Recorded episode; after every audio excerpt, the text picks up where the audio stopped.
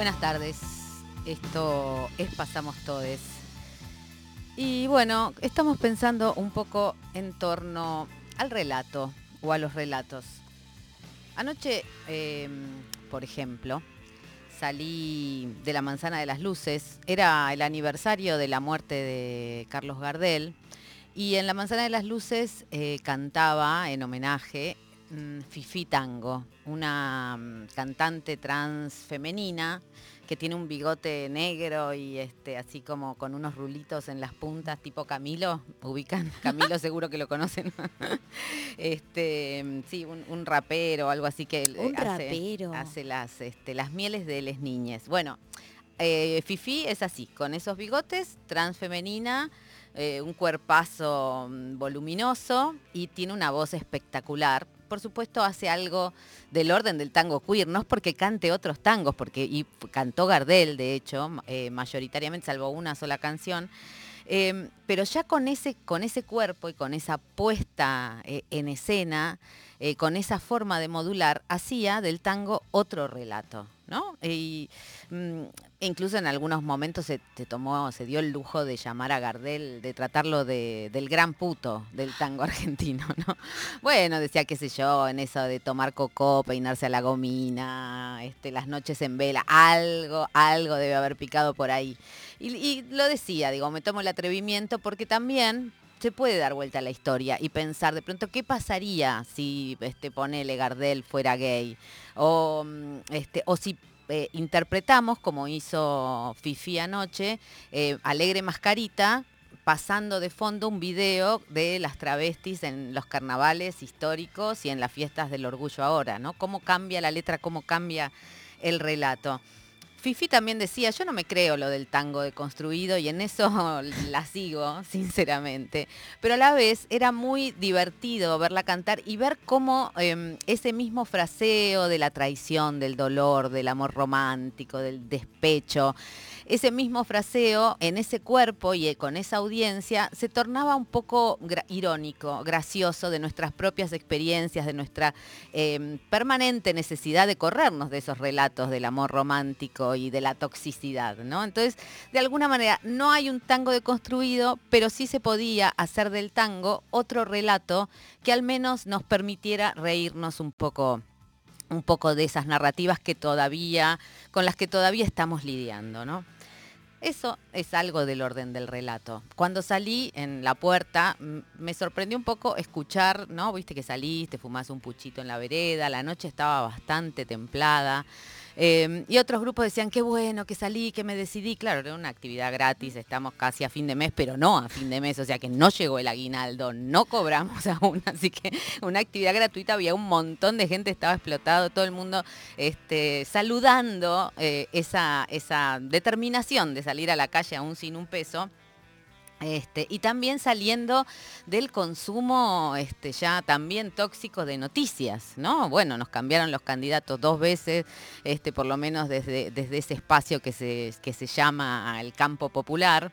Eh, a la vez cerraron también las listas con este, Gerardo Morales, por ejemplo, en una lista después de los acontecimientos de Jujuy, ¿no? Un palazo nada. en el, en el estómago prácticamente, aunque no, no pensaras votar a la reta, pero digamos la consagración de que una fórmula ganadora es una fórmula que reprime, ¿no? Donde hay una, una exaltación de la represión, bueno, eh, es duro, es duro. Bueno, ahí estábamos todos este, diciendo qué alivio, qué alivio. Yo decía, después de haber escuchado radio todos los días y de haber visto la tele y qué sé yo, y escuchar todo el tiempo hablar de rosca, rosca, rosca, y al final esto de decir, bueno, pero a la gente no le importa esto, ¿no? ¿A quién le importa esto? A nosotros, a nosotros y un par de políticos más. Digo, bueno, chiques, ¿por qué hablan todo el día de lo mismo? A mí me parece que hay ahí otro relato que es el del menosprecio de lo que se llama gente, ¿no? Como que hay una gente que, insisto, lo he dicho otras veces, que hay puro cuerpo, ¿no? Que tiene que comer y entonces no, no se preocupa por el de al lado, que tiene que comer y entonces no quiere pensar en feminismo, ¿no? Como nos dijeron ponerle en las discusiones del aborto, hay gente que es, que es pobre, entonces no está pensando en el aborto. Claro, bueno, cuando tenés cinco hijos y sos pobre, decís, tal vez me hubiera venido bien, ¿no? Poder decidir sobre mi cuerpo. En fin, este, ese relato que viene, aparte histórico, ¿no? En un, momento la consagración de la ignorancia política era Doña Rosa, ¿no? Una señora ama de casa que no sabía, que no sabía nada, este, y a quien había que hablarle o no hablarle, ¿no? Pero saber que había ahí una ignorancia supina en el cuerpo de una ama de casa. Así circulan los relatos, ¿no? Se, montan eh, no solamente desde quien emite el relato, sino también desde quien lo va a recibir. El kirchnerismo fue, eh, hizo del relato, ¿no? Explícitamente habló muchas veces del relato en los años en que gobernó, eh, una mística, hizo del relato una mística que era indignante para las derechas. Una, hizo de ese relato un artefacto de inclusión narrativa, a mi modo de ver. Este, una reescritura de nuestra historia reciente em, con los mismos protagonistas, pero algunos que no habían sido nombrados nunca. Eh, em, poniendo hechos y acontecimientos en, un orden diferente, donde las mayorías, o por lo menos grandes mayorías, enormes mayorías, volvieron a sentir esa irrelevancia de las patas, em, eh, irrelevancia no, esa irreverencia, perdón, de las patas en la fuente, ¿no? Ese hecho mítico del 17 de octubre de 1945, cuando entraron obreros y obreras desde la provincia de Buenos Aires a este, pelear por porque Perón fuera liberado con Evita la Casquivana, la Perona, ¿no? Este, esa trola eh, eh, artista que de pronto era una líder popular y que este, se entregaba al pueblo, ¿no? Este, con todo. Ese, ese relato de, esa irreverencia, de esos cabecitas negras, como se decía entonces, ¿no? La negrada metiéndose a disfrutar en la plaza, es algo que el kirchnerismo trajo de vuelta con su relato, ¿no? Con un relato que incluía y que, y que puso en consonancia uno al lado del otro algunos hechos, la restatización de IPF, el pago al FMI, Samba, por ejemplo, en la tele para les chiques, la reivindicación de Güemes, bueno, también estaba la niña negra que no tenía nombre, ahora se llama Nina, pero entonces no tenía nombre. En fin, todo relato tiene sus, eh, sus quiebres. Y por supuesto los cuadros de los dictadores bajándose de las paredes de la Casa Rosada y que además los tuviera que bajar un milico. La antítesis, por supuesto, y lo vimos, fuimos protagonistas de cómo se quiebra ese relato, la antítesis no en vano fue la sociedad rural. ¿no? La sociedad rural con su narrativa del campo sacrificado, de despertarse al amanecer, a ordeñar las vacas, ese campo glorificado como pacífico, ¿no? Como si ahí no hubiera habido una campaña del desierto, como si en el campo no se hubiera arrasado con las comunidades originarias a quienes ni siquiera se les da existencia, como si no se explotara a los peones rurales, a los trabajadores y trabajadoras golondrina. Ese campo glorificado es lo argentino, o al menos eso nos quisieron creer, ¿no? Eso fue lo que fue a disputar el relato del kirchnerismo. Con Néstor, cuando subió, cuando en su primer discurso inaugural, cuando dijo que él era parte de la generación diezmada, narrativa que se retoma ahora, buena parte de quienes habíamos estado en cierto ostracismo, eh, que habíamos estado del otro lado de la represión históricamente, bueno, la lucha contra la impunidad. Este, que, este, que llevaban a cabo organismos de derechos humanos, entre los que estaba Hijos, eh, con puntitos, ¿no? Que era, era, lo que nos diferenciaba del resto de ser. Ahora se dice es hijo, ¿no? Como si no fuéramos todos. Pero bueno. Em, de pronto esas identidades empezaron a ser reconocidas como valiosas y eso es algo que transformó de alguna manera y que aumentó el consenso social sobre eh, los crímenes de la dictadura. Otro relato que ahora está siendo puesto en juego, ¿no? Porque no en vano, desde el espacio de, de Miley y desde, desde los espacios de la derecha, Bullrich, Larreta, eh, Macri cuando asumió, para ser sintética, cuando asumió, una de las primeras cosas que hizo fue querer liberar a los genocidas. Em, pero bueno, con Néstor entraron esa, esa generación, no, solamente una generación, sino un relato en contra de la impunidad que se hizo ley dentro del Congreso cuando cayeron las leyes de impunidad, la de punto final y, obediencia de vida y los indultos. Em, y también cuando, cuando eh, fueron el, parte de lo que motorizó, yo creo, la lucha o, la lucha que se enfrentó al macrismo a partir de 2015 y que tuvo que ver y estuvo encarnada en los feminismos. Feminismos que estaban eh, totalmente mm, eh, imbrincados con lo que venía del 2001, porque el feminismo territorial, el feminismo popular, ese feminismo que llena las calles y que politiza la salida a la calle no solamente como una cuestión de igualdad entre varones y mujeres, ni tampoco, no solamente, aunque sí centralmente, no solamente por el fin de la violencia contra las mujeres, sino también por, otro reparto de las tareas, por el reconocimiento de, los trabajos villeros eh, que se fraguó en el puente Pueyrredón con las asambleas de mujeres, ese feminismo fue el que le hizo la mayor oposición a Macri. Digamos, ¿no? Ahí también hubo una narrativa cuando decíamos, cuando salimos a hacer un paro y decíamos el primer paro a Macri se lo hicimos las mujeres. Eso es un relato muy poderoso y que realmente eh, movilizó. La CGT tomaba el té decíamos nosotras en ese momento, porque habían invitado a tomar el té a Mauricio Macri a sus enormes salas de la CGT, ¿no? Con Evita y Perón mirándolos. No, no, no les tembló la mano. Nosotras estábamos en la calle. Un relato no es una ficción, pero también hay que decir que una ficción no es solamente una versión fabricada del mundo de lo verdadero. La ficción es una acción humana que está emparentada con el hecho, ¿no? O los hechos. Ese sustantivo que se fragua en pasado, eh, lo que ya está hecho, lo que ha sido hecho también por manos humanas, lo, acontecido, ¿no? Eh, podemos decir, por ejemplo, que el conocimiento científico está hecho de justamente hechos, eh, lo jurídico, ¿no? Y los lugares donde vamos a buscar la verdad están agarradas por hechos. Pero esos hechos se pueden ordenar de distinta manera. Los hechos puede ser que se opongan a la opinión ¿no? o al juicio, pero no se van a oponer a la ficción, porque la, ficción también es una inventiva y es un modo de nebrar historias, para que nos cuenten, para que con esos mismos hechos entremos todos en la historia.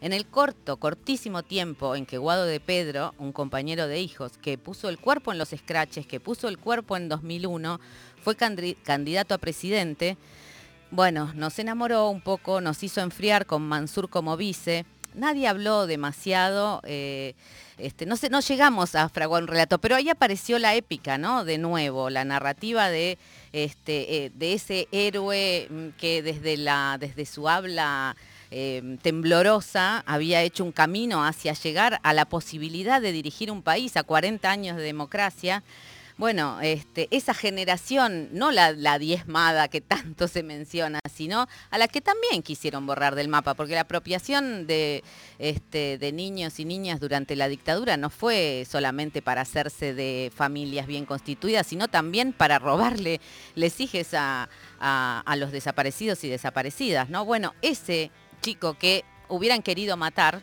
estaba ahí este, con posibilidades de ser eh, presidente algo había ahí que nos conmovía a buena parte, que no nos dejábamos terminar de convencer porque estaba Mansur, pero algo de el orden de la victoria, ¿no? De esa hasta la victoria siempre que se dice en las rondas de la Plaza de Mayo, ¿no? Aunque sea una victoria simbólica. Bueno, no duró, ya lo sabemos todos. El pragmatismo se impuso rápidamente.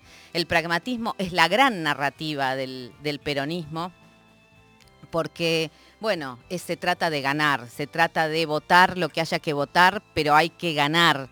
Eh, el peronismo se alinea con el poder. Este, toda esta, esta otra narrativa es la que eh, ordena la tropa, ¿no? la que este, mm, se ordena detrás del poder. Y yo me pregunto, eh, y con esto voy a terminar, me pregunto cuándo vamos a desordenar la tropa o cuándo vamos a salir de la narrativa del ejército, que es en definitiva esa orden verticalista que nos baja de algún lado y a la que hay que obedecer. Eh, podemos entender que mm, la coyuntura, eh, lo que sea, ¿no? que hay que negociar con el FMI, porque en realidad por primera vez en mucho tiempo tenemos todos candidatos, salvo las honrosas excepciones de la izquierda, Grabois, que se metió ahí con un carro de cartonero a meter sus avales dentro del Partido Justicialista para entrar en la interna, digamos, todos los candidatos principales son pro mercado. En eso no se discute. O sea, van, van a negociar con el FMI, van a negociar la suba de tarifas. No sé cómo, este, ni siquiera Massa, que dicen, bueno, enfrente tenemos a la derecha represora que te va a pegar tiros por la espalda. Bueno, les quiero decir que Massa lo único que ha prometido cuando fue candidato a presidente en 2015 fue cárceles, cárceles para mujeres, cárceles para menores, cárceles escuela para los analfabetos, cárceles fábrica para que trabajen y produzcan. Y esta enumeración no la estoy inventando, son comillas de él.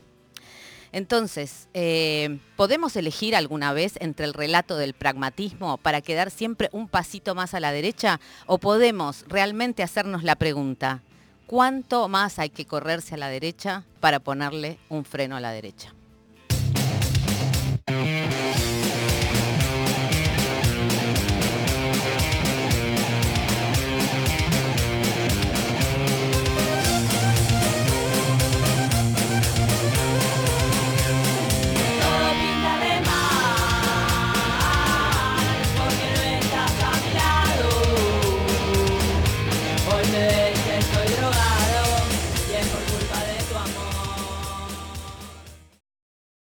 Nos organizamos, pasamos todos.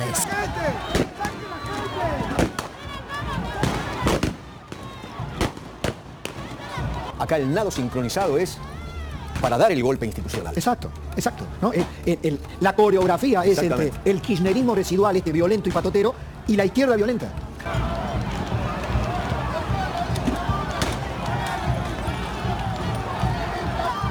Gerardo es un tipo de acción, de ir al frente, del hacer.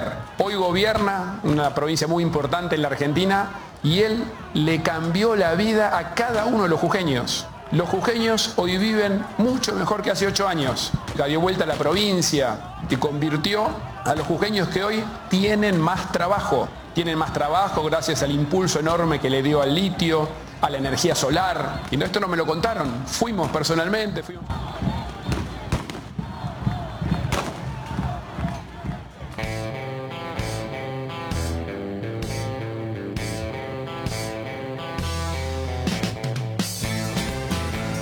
Y lo mejor de todo es que todos, y acá lo digo en masculino y no tengo temor a equivocarme, todos nos prometen mejorarnos la vida. Vamos a cambiar para este, que va a bajar la inflación, votemos lo que votemos, algo va a pasar, no sé cómo hacen, ¿no? Hay que mejorarle la vida a los argentinos, hay que mejorarle la vida a los argentinos. Esto es Pasamos Todos y acá estamos revisando relatos y haciéndonos una pregunta, ¿verdad, Eugenio Murillo? Nos estamos haciendo la pregunta, eh, ¿qué verso te comiste? Eh, a propósito de la cantidad de veces que nos dijeron algo y de pronto te lo creíste y te lo comiste se dice comer, eh, le digo a nuestra compañera chilena, es una forma de decir... José, eh, Nast, tiene nombre, La compañera chilena, por favor. Se lo, es como te lo tragaste. Sí, lo, entendí. Te lo comiste. Em, lo pueden hacer a nuestras redes sociales, en Twitter, arroba pasamos todes, igual que en Instagram, o pueden grabar sus audios y mandarlo al 11 39 39 88 88. Muy bien. Y usted, entonces, ya que está, ya que entendió la consigna. Entendí la consigna. la consigna. ¿Qué me tragué? Yo me. ¿Qué verso me comí? El, de la zumba. Ajá. Iba a partir muy lejos de lo que estaba. Lo tiré muy lejos, perdón. Me encanta. Pero, pero partieron aquí que nadie se quería comer como una rosca de pan, no sé qué hay acá. La cremona. Y todos como, no, sáqueme la harina. Es que estamos, estamos ya hasta acá de rosca. y sin embargo, todo es rosca. Sí, todo, es rosca, y todo es interna. Me he dado cuenta. Sí, sí, sí, es verdad, es verdad. Y la zumba no le dio resultado. No, sé cómo dialoga la harina ah, con ¿Cómo dialogo con eso? Bueno, que empecé a tener como problemas en las articulaciones y todo se me hinchaba y me dijeron, no, tienes que empezar a hacer deporte o actividad física. Y me dijeron, zumba, a lo mejor. Me metí a zumba y es pura gente que le gusta bailar. Son señoras milenias que no llegaron a TikTok, claro. Lo hacen en la, en la plaza, ¿no? Sí. es, eso es otra cosa que es el verso de, de andar al aire libre. Oh. Ay, a mí me encanta Ah. eso. Bien, pero Me qué encanta. vergüenza no seguir. Yo tengo dos pies izquierdos y después dije que esto no me va a hacer bajar de peso. no quiero sonar gordofóbica, no, No, era que igual quería hacer el gran verso es que la gimnasia te hace bajar de peso. Ese es el gran Ese- Ese verso. sí que es un verso. No te hace bajar de peso. ¿No? Y no, o sea, no, no te hace, te hace sentir mejor, te Es hace dar más agilidad. Por supuesto que sí, hay que, para bajar de peso es una cosa integral lo que hay que hacer. Eh, ¿no? El verso, bueno, el verso del bienestar, del, de la salud y el bienestar también es una cosa que nos la recomemos, porque también eso, bueno, salí a la mañana, anda a correr, y con este, con esta coyuntura, que no tengo ganas de salir a correr. O sea, Imagínate, Lesión, Ese, es el mayor verso total. El bienestar total, ¿no? Como hay que llenar Existe. todos los casilleros y completás. Ahí. Sí, a mí el, el verso que me vengo comiendo hace rato, y por suerte ya como estoy en una edad que todo empieza a declinar, ya, este, bueno, capaz que me corro, es el del progreso, ¿viste? El que tenés que progresar y que, este, por ejemplo, bueno, lo que hacemos, no sé, el- la extracción de litio, sin ir más Es un progreso va para- nombre, claro. nombre del progreso, ¿no? Bueno, la, este, la- el uso de agrotóxicos, eh, qué sé yo, todo es el nombre del progreso. bueno, pero ese verso no te lo comiste. Mm, Bueno, qué sé yo, hay veces que una no sabe qué contestar, porque también es, no, en serio te digo, hay que, hay que elaborar relatos contundentes para contestar que frente, por ejemplo, eh, cuando el acueducto, el acueducto no, el gasoducto, eh, no sé si pasó al final por Puerto Pirámides o no. No sé si pasó. ¿Alguien sabe? Oyentes, ayúdennos. Que llame al 11 39 39 Porque 8, tenemos- 8, 8, 8. Por No, favor. creo que por Puerto Pirámides no. Bueno, iba a pasar por Puerto Pirámides, igual que iban a extraer petróleo en las costas Sí. de Mar del Plata, que lo van a extraer, ¿no es cierto? Y que entonces necesitamos el petróleo, necesitamos los dólares, pero a la vez estamos resignando un montón de futuro a, ma- a más largo plazo, ¿no? Eh, es difícil Bueno, ahí el verso que te dicen ahí, que no hay que comérselo, es no, el año que viene va a estar todo súper bien con ese tema de con el gasoducto. No, Ahora, nada, no. ahora, ahora. Sí. va a estar bien, en cualquier momento, en cualquier momento. Ya, ya te empieza el gasoducto, debe estar fluyendo ya el gas hacia, hacia nuestros hogares. Pero bueno, Eh, ahí, ahí está como la cosa del campo y la ciudad, como no El- el- a- los accesos, o sea, los servicios que tenemos quienes vivimos en las ciudades y, no sé, los territorios que están más cerca de donde se va a extraer el litio, donde está pasando eso, y cómo viven y el progreso que se, que se, pro- que se propone para nada, esas otras vidas posibles, ¿no? Y ahí es donde aparece más palpable la cosa de, bueno, ¿y qué era el progreso? Tener Eh, la calle asfaltada, quizás eh. sí, porque embarrarse es un problema, pero al mismo tiempo, bueno, ¿qué estilos de vida estamos Promoviendo. estamos yendo, ¿no? Sí, el tema es este, dónde se discute. Yo prefiero este mm, salirme de ahí porque me empantano, por más que la calle esté. Eh, mm, otra cosa que me prometieron en función del progreso era que tener un trabajo estable eh, eh, iba a ayudar a mi progreso. Que uno Ah, podía estar bien. subiendo, no sé, ho- hoy sos redactora, mañana editora, Y pasado. te caga de hambre. Sí, en esa misma progresión, qué sé yo. Sí, sí, eh, bueno, el, el progreso está. Eh, sí, el progreso está. El progreso, o sea, no sé.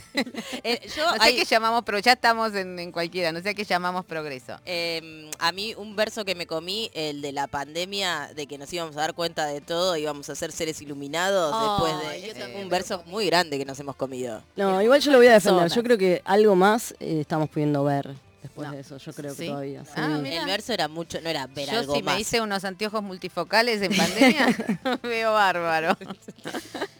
A Yo ver, sí, de- uno, uno de los ver- una grandes versos de la pandemia fue que saliendo de la pandemia iba a haber una- un resurgimiento de la sexualidad, orgías, Ah. tipo década del 20, ¿no? Post Primera Guerra Pero ese Mundial. verso, yo no lo escuché. ¿dónde Eh, está? Lo mismo que le iba a decir a Marta, Grandes, digo, ese lo grandes escuchaste. Eh, lo escuchaste sociólogos. tú, porque- Mirá, ahí la tengo a Estef Balea, nuestra productora está diciendo que sí, que sí. Lo escuchamos todos, o sea, por lo menos quienes tenemos un oído atento. Perdón, re lo- lo que te No, Sobre lo todo. escuchamos todos. Ahora voy a googlear y le voy a decir quién lo dijo. Los Yo te digo que mi sociólogos, sexualidad- gente que coge un montón, los sociólogos. Bueno, qué sé yo. Depende qué sociedad. Decime, tirame tres sociólogos hot. Igual yo tuve un montón de novias sociólogas, no ah, quiero decir. viste, pero viste. bueno. No, sí, hay una gran cantera en la sociología para el tortismo. Vamos. Y sí, en Chile hay una muy conocida, Subo Paso, te mando un beso. Ah, Acá la tenemos a Vero Gago, por ejemplo. Es de- Es politóloga. A es politólogo, es verdad, siempre le encajamos la sociología, no a sé las por qué. politólogas. La Con lo politóloga. diferente que son las dos carreras, ¿no? Sí, a ver quién. Necesito una socióloga, este, Kenchi, ¿no? Val Medina, ¿no es socióloga? Paula La Val Medina, la que va, bueno, con Grabois. Sí, Ah, tal la que cual, es socióloga, es socióloga, eh, así Yo sí. es, y está bastante bien, ¿eh, Paula? Yo le pongo un voto. Ah, miren lo que se está convirtiendo Podemos este votar. panel. Sí.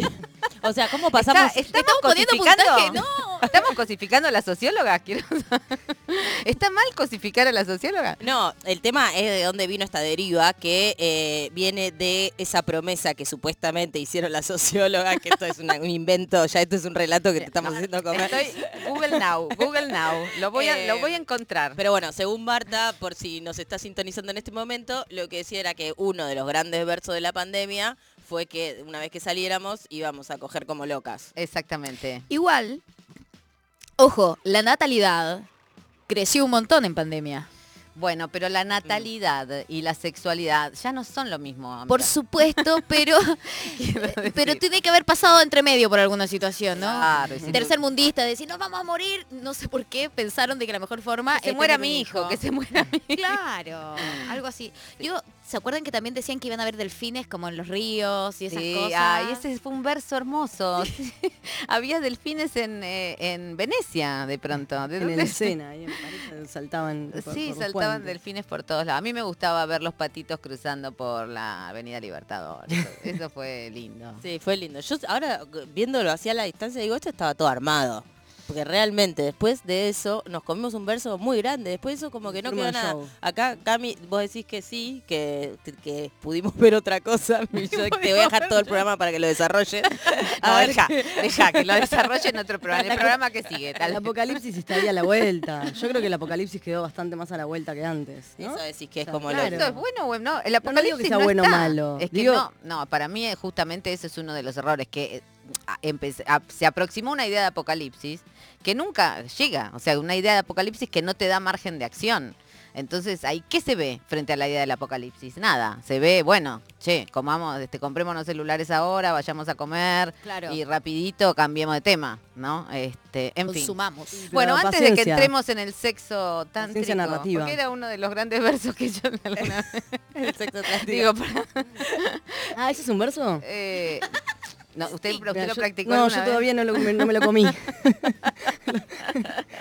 Bueno, este, no se traguen todo lo que tenga que ver. El, el 12 de enero del 2021, Nicolás Christakis, eh, es un investigador de Yale, de la Universidad de Yale, dijo, Yale. eh, los nuevos locos años 20. Después de la pandemia puede venir una época de desenfreno sexual y derroche económico. Bueno, me la deben, ¿eh? Eh, Por favor, a ver si antes de que termine este programa me invitan a algún este lugar, ¿cómo era? ¿Cómo dijo? De desenfreno sexual. Desenfreno Exacto. sexual y derroche económico. No te pierdas Bien, esa parte porque- perfecto. Y una yendo a ver tango queer, me cacho en 10.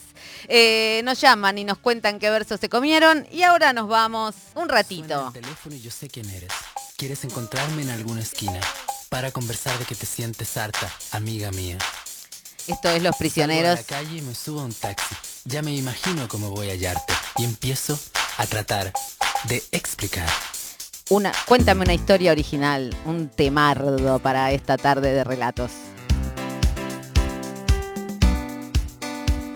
Que todos los papás son la víctima, todas las mamás son explotadas, todos los hermanos viven infelices en todas estas casas. Diez portazos por minuto en las manzanas que nos rodean mientras caminamos por San Miguel.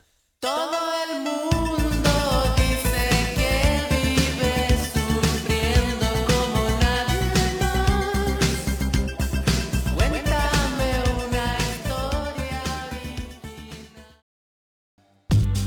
Arroba Pasamos Todes, Instagram y Twitter. En este tiempo áspero existe una conversación abierta. Pasamos Todes. Una comunidad disidente en permanente construcción.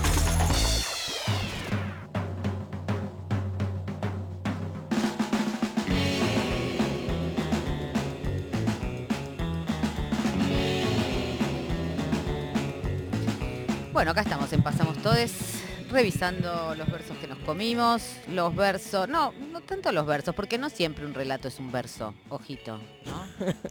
quiero, porque ¿por qué se ríe? A ver. No, me río por la cuestión poética.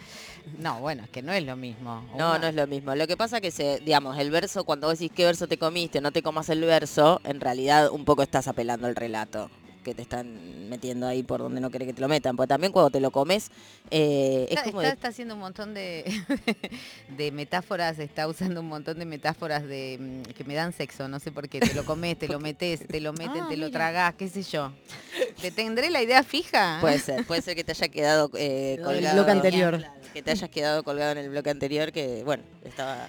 Sí, también hay que pensar qué relación hay entre eh, verso, o sea, ya dijimos, para mí verso y relato no es lo mismo, porque un relato es, eh, bueno, un- una narrativa, un mirar determinados hechos y contarlos en, en función de una perspectiva, de una mirada particular, también de los conocimientos previos que tenemos o de esas este, marcas en la retina que hacen a nuestras formas de mirar, ¿no? Y después tenemos otra cosa que son más parecidas a las fake news, ¿no? Donde, por ejemplo, lo escuchábamos hace un rato a Feynman y a Pablo Rossi eh, diciendo ahí está el, el kirchnerismo violento y no mirando la televisión, mientras ellos miraban la televisión explicaban cómo los infiltrados del oficialismo en este momento habían ido a Jujuy a provocar esto, ¿no? Ese, eso, eso también es un relato. Arman un relato mostrando determinadas imágenes, ¿no? Este, y lo plantan como verdad. Acá está la comprobación de que el kirchnerismo se alía con la izquierda, cosa que todos sabemos es este, prácticamente imposible. ¿no? Bueno, quienes este, nos encontramos en asambleas con compañeras trotskistas y compañeras kirchneristas sabemos que no hay posibilidades de alianzas. Eh, sí, bueno, y eso a mí, para mí también la cuestión esta de cómo te comes los versos, eh, en la tele pasa un montón, digo, vos haces un poco de zapping eh, en el horario de prime time noche y ves relatos completamente distintos de un mismo hecho, en este caso todas las movilizaciones y la represión en Jujuy, eh, se contaba de una manera muy distinta en C5N o en TN, digamos, había como dónde se pone la cámara, qué imágenes o, dónde no se pone directamente, porque bueno, eh, ni siquiera aparecen a- algunos relatos a veces. Totalmente. Hacer historia igual, ¿o no? Es, depende de quién la cuenta, porque en el fondo todo es posverdad. Me parece muy... eh, lo que dijiste también antes, que eh, desde el tango, desde la narrativa, el tango efectivamente va a poder cambiar, quizás no, porque se debe a su estilo, ¿no? De dónde nació. Pero hay algo que voy a recomendar ahora, perdón. me A salí de ver. la pauta. Hay un podcast que a mí me gusta mucho que se llama Grandes Maricas de la Historia Ajá. que es español y es un filólogo que saca del closet realmente a grandes homosexuales de la historia como Isaac Newton, por ejemplo. Mira. Que nadie, nadie realmente piensa que era importante que él fuera homosexual. Y es re importante que él fuera homosexual, porque desde su vida, de cómo se pudo, cómo tuvo que luchar, cómo su trabajo estuvo mirado desde una perspectiva de sentirse distinto, de estar siempre en la vereda de no poder ser quien quería ser, Eh, hace que nuestra lectura hoy en día podamos re- revis- revisar su historia. Sí, bueno, eso es posible también revisarlo y darle importancia a partir de una de las máximas del feminismo que tiene que ver con que lo personal es político, ¿no? La politización de las vidas privadas, de lo que antes se- o de lo que puede ser una vida privada y que también habría cosas que habría que salvar, ¿no? De, la- de lo político, pero eh, eso, lo que sucede en nuestras casas, en nuestras camas, en las cocinas, ¿no? Todas esa- esas historias con minúsculas que antes quedaban por fuera de lo común, digamos, hacen a lo común, hacen a lo político, ¿no? Este, y, parte de eso tiene que ver con la posibilidad de, bueno, de, ser quienes queremos ser y, de eh, coger con quien queremos coger, ¿no? Y ahí es donde la derecha digamos, se queda en una vereda completamente distinta a los feminismos, ¿no? Como la derecha es esa que siempre intenta ubicar como la vida privada adentro de las, de las paredes, que no se vea, que no se vuela, eh, que no se conozca, ¿no? Como ese, ocultar y, y que quede resguardado eh, eso- esa vida privada y familiar, sobre todo, ¿no? Como es la institución. eh, La- en la familia tampoco, na- no, hay na- no hay nadie que eh, tenga un discurso por fuera de la apelación a las familias, ¿no? Como, como la célula de la sociedad. No hay ninguna posibilidad de que se piensen otras, eh, otros oyentes, estamos en una radio, por eso me sale primero que nada la, la palabra oyente, pero otros receptores de, de los discursos que no sea esa unidad familiar. Y pienso dónde quedan las este, personas mayores que no tienen familia, dónde quedamos quienes no, mm, quienes no queremos hacer familias de maneras convencionales, que hacemos familias con amigues, este, con, este, con no sé, lazos de sangre por ahí lejanes, que tratamos de, este, de cuidarnos eh, colectivamente. Lo pienso en función, bueno, no solamente de nombrarnos, ¿no? Darnos existencia, que esa es otra de las posibilidades de los relatos, ¿no? Dar existencia a partir de ser nombrades. Eh, pero, eh, sino a partir de las políticas públicas, que eso es lo que hay que pensar, ¿no? Este, ¿Qué políticas públicas recibe? ¿Qué pensión recibís si tu amiga de hace mil años y que no eran pareja, eran solamente convivientes, que no es solamente porque convivir es toda una tarea, eh, fallece? ¿No? Y este, no hay posibilidad de recibir una pensión, no hay posibilidad de dejar herencia, no hay posibilidad de recibir, eh, de compartir la obra social, que es uno de los grandes temas de este momento, ¿no? De precariedad absoluta. Eh, retomando también algo que decías vos en la editorial, que tiene que ver con estos relatos que se construyen en épocas de elecciones y que se resumen a mejorarle la vida a la gente, eh, una de las grandes ausencias es el relato de cómo, ¿no? Acá vos estabas describiendo de alguna manera ideas concretas de, bueno, a ver, ¿cómo me vas a cambiar la vida a mí que vivo en la ciudad de Buenos Aires, que trabajo, que tengo un trabajo informal? Digo, como ahí hay algo que eh, está, es el relato creativo o propositivo eh, está ausente de cómo se le cambia la vida a la gente.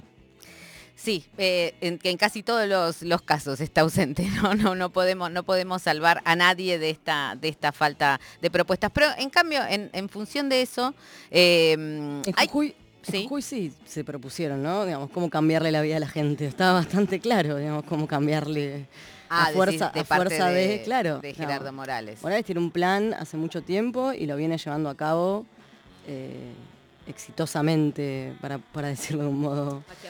Bueno, todavía no está dicho nada, no vamos a decir exitosamente porque la rebelión todavía no terminó en Jujuy. Eh, la rebelión, digo esto que podemos llamar el jujeñazo, ¿no? Porque hay algo de los estallidos que se vienen sucediendo en América Latina y que no van a detenerse del todo, ¿no? El tema de la conflictividad social es el gran tema, por eso no en vano lo eligen a Morales, lo elige Larreta como, como vice, porque bueno, se están proponiendo cambios no dichos, bueno, hay que cambiar, hay que bajar el déficit, hay que, en realidad lo que están hablando es decir, bueno, hay que empobrecer todo lo posible a la sociedad que aguante este, hasta que, no sé, que vaya a pasar, hasta que se puedan acomodar, no sé qué, la verdad. Sí, decí, eh, decime si no, si no te, si el relato de los nombres propios tipo Horacio y Gerardo no te suena malísimo. Malísimo, porque aparte eso, encima, encima de todo tenemos que bancarnos que la única señora que en esta, en esta danza sea Patricia Bullrich. En fin, vámonos de viaje, por favor. Vámonos a los 80. Este discazo de virus nos metemos en el probador.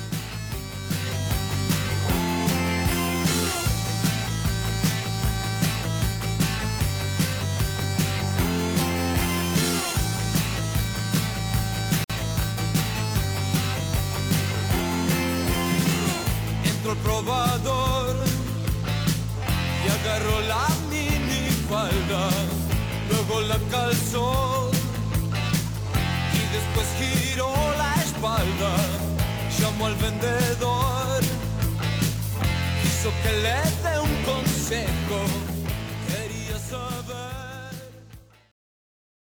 Con todo lo que está pasando, ¿dónde están las feministas?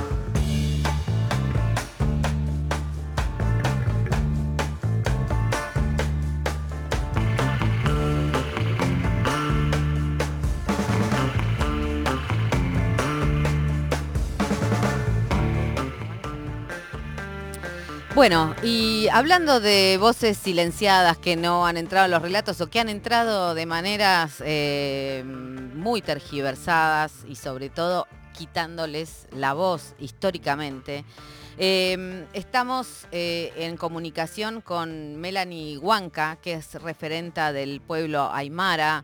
Viajó desde Jujuy en la semana pasada para, eh, para hacer vigilia frente a la casa de Jujuy, denunciar esto, el silenciamiento de las voces de las comunidades indígenas eh, en la, bueno, en, en- en esta nueva constitución que, que dictó Morales, medio entre gallos y medianoches, como se suele decir. Melanie, eh, ¿estás ahí? Sí, muy buenas tardes a todos. Mm, te- Agradecerles por el espacio y sí, un poco resfriada después de las semanas crudas que hemos pasado en la vigilia en Capital. Claro. Eh, no, no, eh, por lo como podemos decir, dijiste, por las voces silenciadas, por una constitución solamente que hacen a las políticas y no hacen a las políticas originarias. Eh, me parece que mm, capaz no hay formas de explicarla ni cuestionamientos, como dije, no es un momento de debate, de decir eh, el por qué o cómo, sino que hoy por hoy, hasta hoy se ve que solamente los espacios que tienen el espacio del servicio político, que serían los, la- los espacios de los docentes, espacios de los funcionarios públicos. Ay, te, te no fuiste, Melanie, ¿estás ahí? ¿Nos escuchás? Acá estoy, Ah, perdón. los escucho. No. Ah, Es, es como te estaba respondiendo. Ah, sí, sí, sí. Em, ¿cómo, cómo es que, que, sa- que sale esta, esta constitución, digamos, sin, sin la consulta a, todas las comunidades indígenas? Nunca habría consulta, hermana, jamás habría consulta, porque la explotación inde- indebida sin una consulta popular de, la, de los pueblos originarios de la comunidad eh, de la provincia de Jujuy del nivel nacional, creo que debería una consulta primero la explotación del litio, ¿en qué afecta a los pueblos originarios? Un pueblo originario donde cuida el agua, la tierra y la vida, y otro, explotar el litio cuando solamente beneficia a unos cuantos, cuando el litio es un, un una el oro blanco o, la- o lo que la explotación de los recursos naturales que debería beneficiar a todos y cuidar el- la tierra y de cómo hacerlo y, y en qué afecta a nosotros los pueblos originarios. Prácticamente la, la, la explotación del litio, la venta del agua, porque al explotar el litio el agua de a poco se va derritiendo, pasa en todos lados. La explotación del litio no es solamente explotarla, sino también que tiene un- una causa muy grande de que va a empezar a contaminar el agua, el agua va a empezar a ser salada, van a empezar a tomar agua salada como pasa en Venezuela y pasan en otros países. La explotación del litio tiene un, un, un exceso grande de, de, llana- de dañar el agua dulce y hoy por hoy están viendo, viendo la explotación de la, del litio como un, un requisito importante para generar recursos, pero solo para unos cuantos, no para toda la Argentina. Pero dentro de esa explotación está el daño que causan al medio ambiente y a los pueblos originarios donde ellos producimos, nosotros vivimos de la tierra, nosotros no vivimos de la ciudad. Melanie, nosotros somos quienes proveemos para la ciudad y para todo las- el, el ser que vive en todo, en todas las ciudades. Si el pueblo desaparece, ¿quién produce para que coma la ciudad? Somos también esencia de vida y creemos que hoy por hoy arreglan lo- los espacios políticos como los maestros y hoy por hoy estamos viendo el abandono que están haciendo, están abandonando a los pueblos originarios. Des- ¿Hablas de abandono porque, porque han aceptado el aumento salarial? Exacto. Ellos piensan en engordar las billeteras, pero no en lo que es cotidiano, el vivir, el vivir a diario. El, el Melanie, de- hay- hay una, hay una idea que, se, que, que siempre se pone en juego, digamos, una narrativa que es esto en, entre el progreso, ¿no? Y este, bueno, y que los que, que los pueblos originarios estarían estancando, ¿no? Como que esta, esta negativa de los pueblos originarios va en contra del, pobre- del progreso. ¿Cómo, ¿Cómo lo lees vos o cómo podrías este, hacernos otro relato de esta, de este binomio? Mira, el progreso es necesario, pero la esencia de vida está la tierra, el agua y el que producimos. Va a haber, eso es lo que te acaba de decir hace rato. Ellos se preocupan en tener plata. Van a llenar las billeteras, pero ¿qué van a comprar? Van a comprar agua, con la plata van a producir eh, verduras, con la plata van a poder generar carne sana, la plata les va a alcanzar a comprar toda la vida. Cuando desaparezcamos como pueblos originarios, no va a haber de dónde comprar.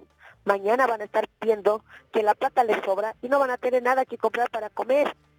Nosotros somos todavía la parte que está peleando por el derecho a la vida y el agua es para el futuro. Está bien progresar, está bien crecer económicamente, Sí, es una necesidad de las ciudades, pero como pueblos originarios, somos los únicos que, cuidamos los recursos naturales y el bien vivir para el futuro y el agua, que es lo esencial. ¿Por qué? Porque estamos acostumbrados a vivir en tierra, en tierra con producción, en tierra donde nos gusta vivir con la Pachamama y con todo lo que nos trae la naturaleza, que es la riqueza más grande de la vida. Melanie, te Más saluda, estructuras grandes. te saluda Cami Barón acá, ¿cómo estás? ¿Cómo Recién- está, hermana? Quería preguntarte, eh, porque Morales dio atrás, eh, dio marcha atrás con dos artículos ¿no? de, de- de la nueva constitución. Uno de ellos era el artículo 36, que tiene que ver con la propiedad de la tierra. Eh, ¿Cuál es la, la actual situación de las comunidades por el acceso a la tierra y esto que tiene que ver con la, la posible explotación o no explotación del litio? Digamos, si, si nos puedes contar un poco cómo es la situación esa de, la tenencia de la tierra para las comunidades. Él está hablando de la tierra porque cree que él so- soluciona al seguir explotando litio. Para él cree que compensar la tierra por otra tierra es una compensación de, de la explotación indebida del litio. O sea, ustedes- explotación del litio. Lo que les están a- a proponiendo es movilizarlos, a moverlos de, de sus territorios hacia otros para poder avanzar en la, en la frontera de explotación del litio. ¿Ese es el, el- el conflicto que están teniendo hoy en día? Claro, no puedes, vo- vos no puedes desterrar a alguien que ha nacido en esa tierra.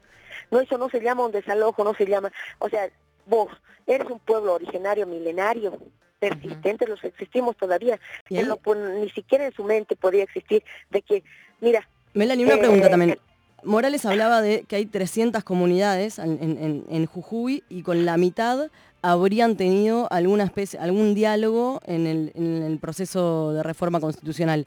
¿Cómo es ahora la, la organización de las 300 comunidades? ¿Qué formas se dan? ¿Qué diálogos tienen entre ustedes? no ha habido diálogo. no Pero, ha ¿y entre diálogo ustedes cómo- Ha tenido diálogo, ha- no, disculpa, pero ese, eso- ese diálogo no se ha llegado a un consenso todavía. ¿Por qué crees que las rutas están cerradas y no están cerradas por, lo, por los pueblos originarios? Son los que están cerrando las rutas. Son los que no quieren la reforma, quieren que se haga la reforma porque están afectando a la naturaleza y la tierra y la vida, el agua. Si vos has visto, todavía se ha juntado solamente con espacios que son los municipales, los maestros, en ningún momento se ha juntado con... Ha cambiado una parte de lo que dice la eh, en, la, en la Constitución, que es la Ley 50, y el resto no, porque estoy un poco resfriada, cansada, verán que recién retornamos nosotros acá, Jujuy, porque creo que las necesidades de la unidad de los derechos de los pueblos originarios siempre basa que el, el delito que comete como pueblos originarios es estar en los donde están los recursos los Claro. recursos donde nosotros no pedimos nacer ahí, ya vinimos, ya estábamos ahí. Los pueblos milenarios no solamente es de, de la Argentina, es de toda la Via Yala.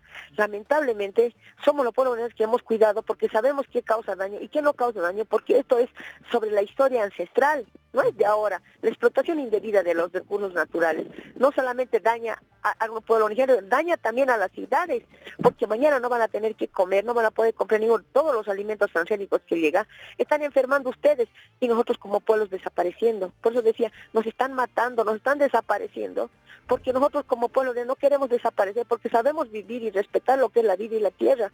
Ni siquiera ustedes que están en prensa mañana van a tener que informar, van a tener que informar qué van a comer, van a tener que perseguir dónde van a conseguir el agua, el agua, el agua pura para poder tomar. Ahora en Capital ustedes están comprando agua purificada. Nosotros acá en el campo tenemos que comprar agua para los riegos. Nosotros como pueblo no podemos comprar agua para regar la planta, para poder pro- proveer de lo que es el, el alimento esencial para que ustedes puedan alimentarse. Melanie, Nosotros ¿qué- qué posibilidad- desaparecemos? No, no, no va a haber espacio para nosotros. Nos están desapareciendo. Y en el, en el futuro también las ciudades. Está bien cre- querer enganar y crecer y potenciar económicamente hoy el oro blanco, pero en el futuro los que van a sobrevivir van a ser los que tienen plata. ¿Ustedes creen que con todo el litio están fabricando solamente baterías? Yo veía hace mucho una película, ante, anteriormente veía sobre el COVID. Yo creía que era una película al mismo tiempo, sufría por dentro. Y ha pasado la pandemia del COVID.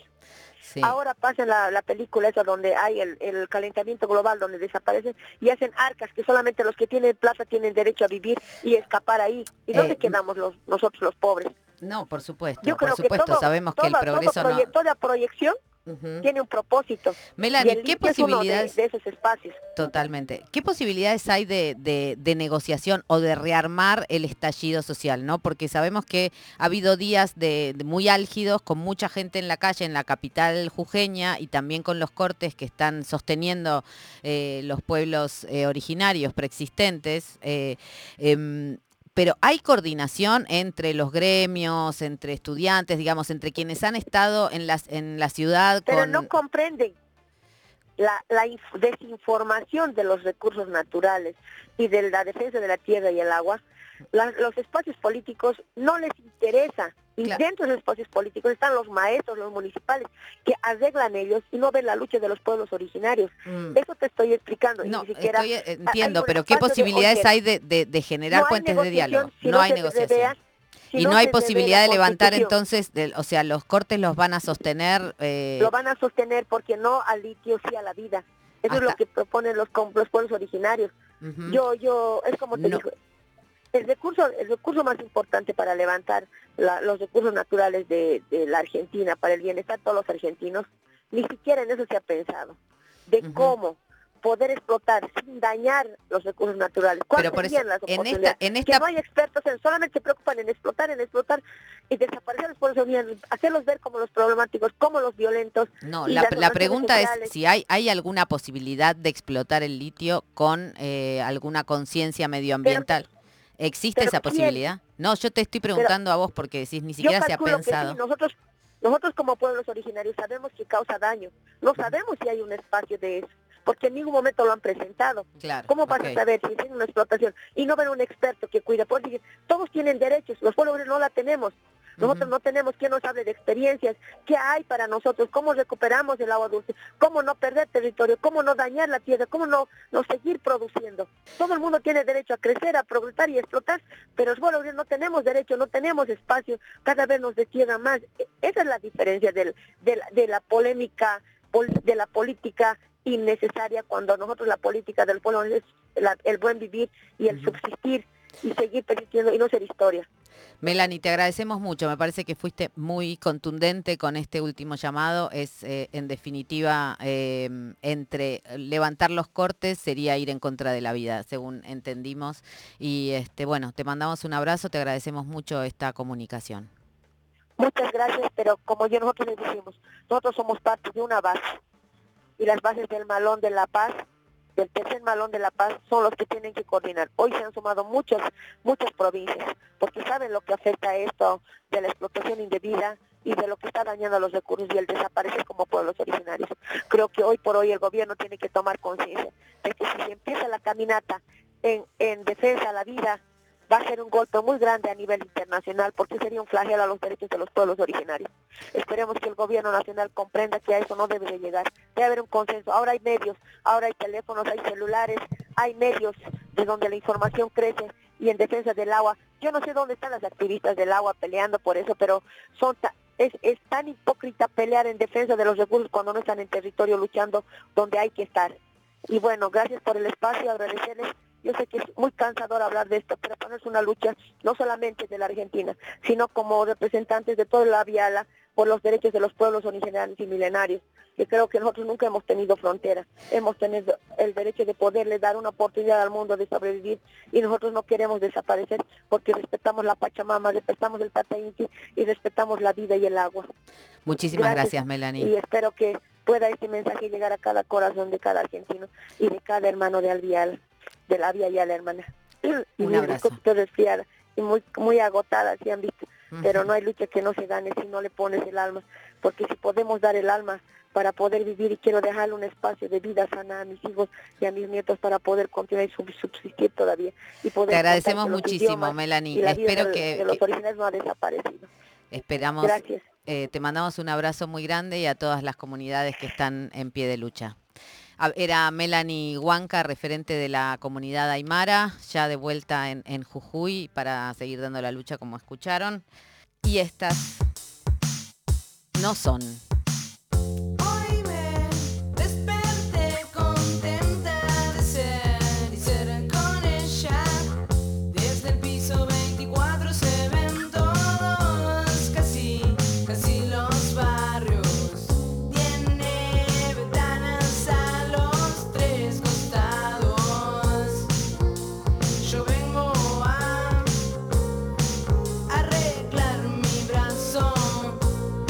Es la voz de Marina Lagrasta Gillette.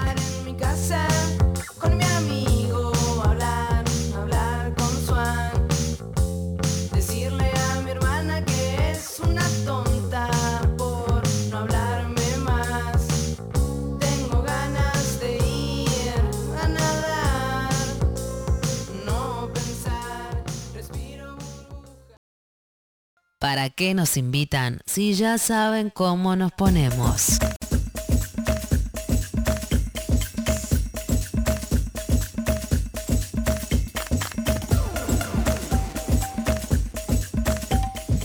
Bueno, en esto de pensar relatos aquí en Pasamos Todes, en Nacional Rock, eh, hay una... Bueno, me comí, un- me comí.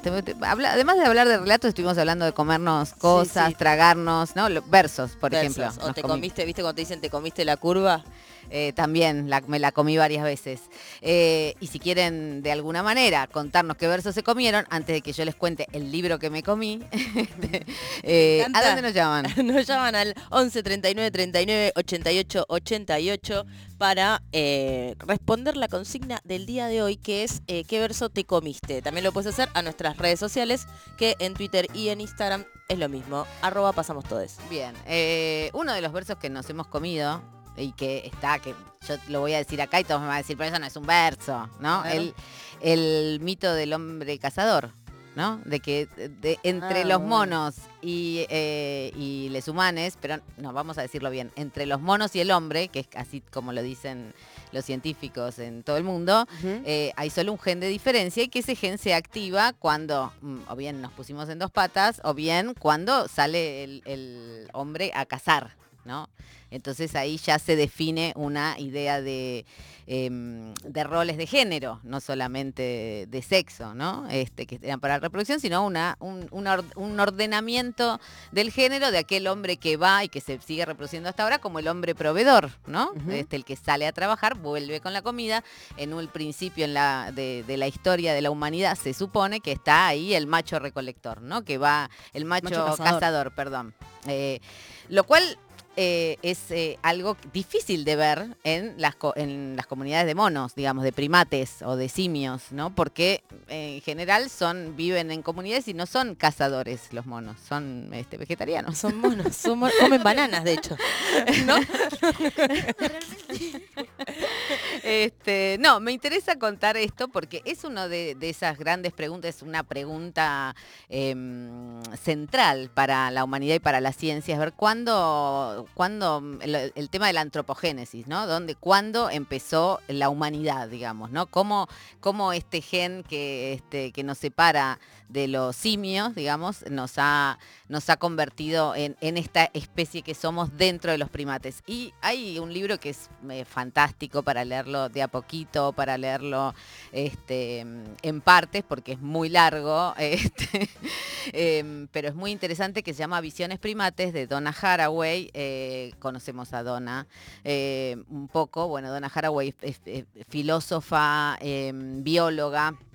Eh, en el cruce de esas dos disciplinas, de esas dos ciencias, ha construido una obra eh, muy provocadora eh, muy central para los feminismos y sobre todo para los, los debates feministas eh, y contemporáneos más allá y más acá de los feminismos, ¿no? que tienen que ver, bueno, con algo de lo que hablaba Melanie Huanca recién, ¿no? con el tema de pensar este, em, digamos, el futuro del planeta o la Tierra como parte de nuestra cultura, digamos, ¿no? Desarmar los, las dualidades entre naturaleza y cultura, entre, em, eh, entre sexo y género, entre hombre y mujer, digamos. Este, libro lo que hace es eh, analizar en todas sus formas las, eh, la ciencia, la primatología, que es una ciencia que nace a partir del siglo XX, mm, con, con más fuerza después de la Primera Guerra Mundial, digamos, donde van, los científicos van a observar a los monos, a cazarlos, primero a cazarlos, a abrirlos para inspeccionarlos, ¿no? Esas crueldades. Después los ponen en laboratorios, ¿no? Hay toda una época muy este, tremenda, muy cruenta que se sobre, sobre los simios, donde los meten en laboratorios para hacer experiencias de todo tipo. Del- Bueno, el planeta de los simios, ¿no? Claro, Todas de ahí estas sale. estas imágenes que tenemos, ¿no? Claro, eso es lo interesante de la primatología, o sea, primero que son, los monos son algo que te genera afecto, digamos, ¿no? Una- un afecto popular, digamos, ¿no? Las imágenes de los monos nos, nos vienen acompañando desde jugando al tenis, recordarán algún un póster ¿no? de, los monos vestidos jugando al tenis, de la mona chita en Tarzán, este, y, y- y muchísimos otros, otros este, chimpancés, los monos resus que salen ahora en todos lados, ¿no? Eh, vestiditos también como, como. Humanizados. Humanizados, ¿no? Este, Con y esa- pañales. esa idea de frontera este, que hay ahí muy cercana entre los animales y, no- y, y- y les humanes, pero que ha sido construida también, ¿no? O sea, o que ha sido analizada para ver cuánto, cómo podemos seguir manteniendo estas dualidades que son como son narrativas también, ordenadoras de, de- todo el universo que conocemos, de la ciencia tal co- la- como la conocemos, y sobre todo de otras dos categorías que son las de las de mm, las de género y las de raza. ¿No? Digamos, eh, toda la primatología ha puesto, eh, ha ordenado esta, esta idea de que hembras y machos se comportan de manera diferente y que hay, este, y que la, el macho, o, eh, o digamos el, el hombre sin marca, el científico sin marca, es un hombre blanco y heterosexual, ¿no? Eh, y esto está construido a partir de la primatología, por ejemplo, para darles un ejemplo. Bueno, la idea del, del- del, de tratar de comprobar que todo empezó con el macho recolector es una manera... Ay, por favor. es una manera de, este, de da- poner las bases de la diferencia sexual, ¿no? Sobre la que después se va a construir el género. Eh, y la, otra idea, en general, cuando toda la primatología a- es vista desde nociones que tienen que ver con Occidente. Por ejemplo, cuando analizan huellas en la sabana, ¿no? de cómo salen de la selva a la sabana los monos, ven este, huellas de este, tres, eh, tres huellas distintas y dicen, bueno, ven que salían en familia. Pero eso, la, la categoría de familia es una categoría preconcebida, digamos, ¿no? Sí, por, por un ahí orden eran amigues, por ahí eran amigues. Los tres. Ellos, esos son su familia. Y lo que se borra también un poco enganchando con, con lo que conversábamos recién con Melanie es la cuestión de la comunidad como otra forma posible de, de- de habitar, ¿no? Como Total. borrado. O sea, Total. tantos años y años y años viviendo de manera comunitaria, digamos, con, con formatos no de la familia tipo que tenemos acostumbrados y eso está completamente borrado, minimizado en, los relatos. Sí, total. Hay otra, hay otra, otro tramo, digamos, de la primatología que está, que analiza, por ejemplo, la, la cosa de la sabana, o que piensa la idea del macho cazador como la salida del jardín, ¿no? Del jardín de la selva protectora, donde los frutos y las raíces estaban al alcance de la mano, y que en algún momento alguien salió de esa, de esa selva protectora comparándolo evidentemente con la salida del jardín del Edén, ¿no? Que es este a, a- a Ay, donde vamos a buscar.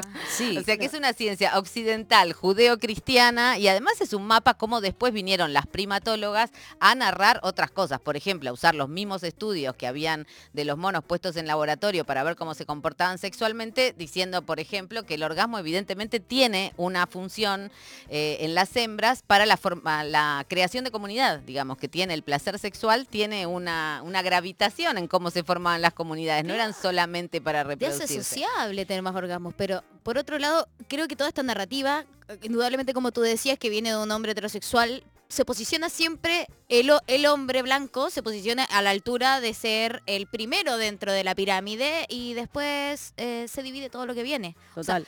dejando al ser humano como algo particular al lado de todo el resto de los seres vivos, que eso me parece muy especial. Es como los primates son los que más se parecen a nosotros. No es que Claro, todos pero somos pones un primate al lado y entonces podés claramente ver lo que es un humano. Claro.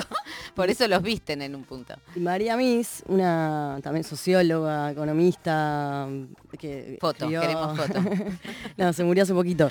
Eh, patriarcado y acumulación a escala mundial. Ella también ahí pone en duda la cuestión del hombre cazador como eh, el garante de la reproducción de la comunidad, porque evidentemente, o sea, la recolección, la, actividad recolectora, eh, alimentó durante muchos, muchos siglos, muchos milenios, eh, mucho más que la, mm, que, que la caza, digamos, también, ¿no? Entonces, ¿hasta qué punto eso, o sea, la caza era algo que, digamos, se hacía cada tanto, o, o- o, digamos, o el consumo de eso, de, de carne, no... eh, Eran bichos grandes también, ¿no? Claro, eh, eso, como la actividad recolectora estaba minimizada respecto del rol fundamental que tenía o que tuvo Sí, y siempre que en- para en definitiva lo que, lo que se construye, por lo menos esto es lo que plantea Donna Haraway en, este, en este libro que, insisto, está, está buenísimo para ver cómo además ponerle la población de África, que es donde, o sea, los hombres y mujeres y niñes este, negros de África eran siempre molestos para las investigaciones, ¿no? Este, los que investigaban era Occidente que iba al África a observar ese gran laboratorio a cielo abierto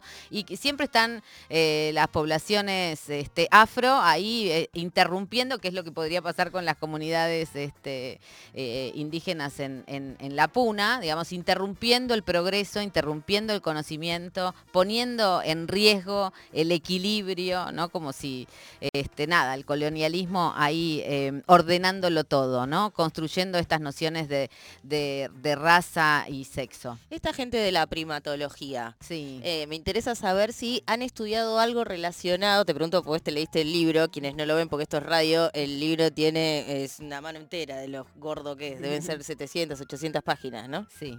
Eh, ¿No dijeron nada sobre la ternura de los monos en relación, por ejemplo, yo que miro muchísimos videos en Instagram de monitos, eh, lo único que me produce es eh, ternura, porque hacen cosas realmente muy relacionadas con la afectividad, con el toqueteo, con lo sexual. De eso no salió tienen- nada. No la- tienen, este, no, bueno, es que Donna dice de- no, desde Donna el sí, principio. yo te digo las, eh, la- quienes estudian la primatología. Bueno, cuando vienen las primatólogas, eh, las primatólogas feministas, justamente, ya te digo, se pusieron a mirar la, este, la función del orgasmo dentro de la creación de comunidad, se pusieron a mirar, sí.